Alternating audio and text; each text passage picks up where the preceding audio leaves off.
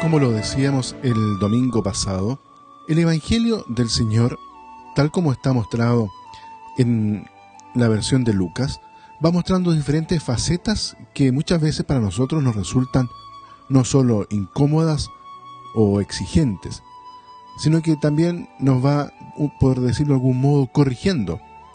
Nos van en el sentido educando tal como quiere Jesús educar, o mejor dicho, tal como Jesús educó a su primera comunidad, la de los apóstoles, también Él hoy nos continúa educando a nosotros.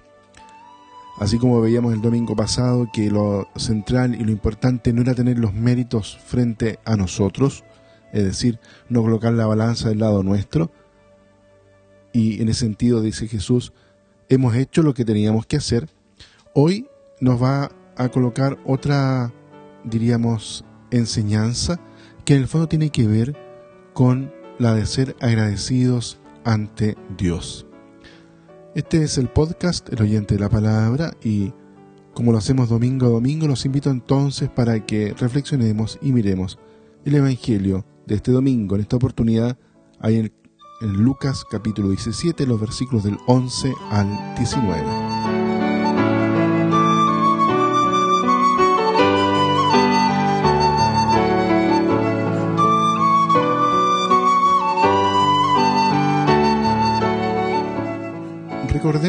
En primer lugar que este episodio solo lo recoge el evangelista Lucas y lo coloca durante el viaje de Jesús hacia Jerusalén.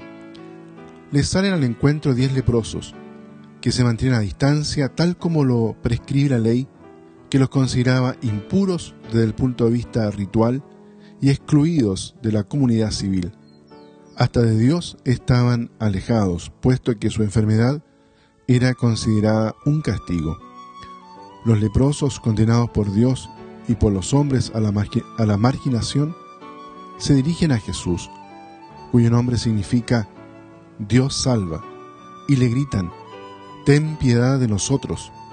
Se trata de la oración que el israelita piadoso dirige a Yahvé para que se acuerde del pobre y del menesteroso. Su petición es audaz y está llena de confianza. Al invocar al Maestro invocan la vida. Apenas los ve Jesús, los envía al sacerdote que según la ley, una vez comprobada la desaparición de la enfermedad, puede iniciar los ritos de purificación que permiten su reingreso en el seno de la comunidad.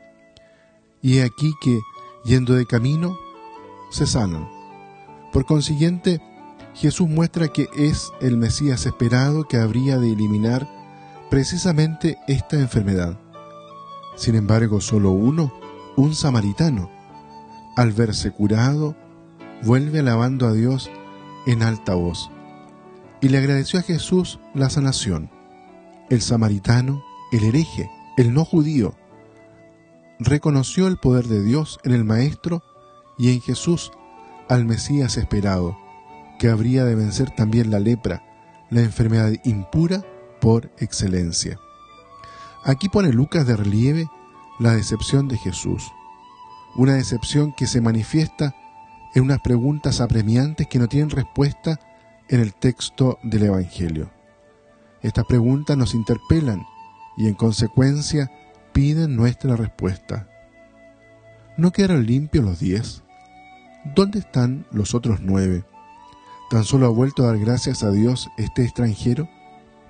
Jesús está decepcionado, porque el único que se muestra agradecido no es un judío.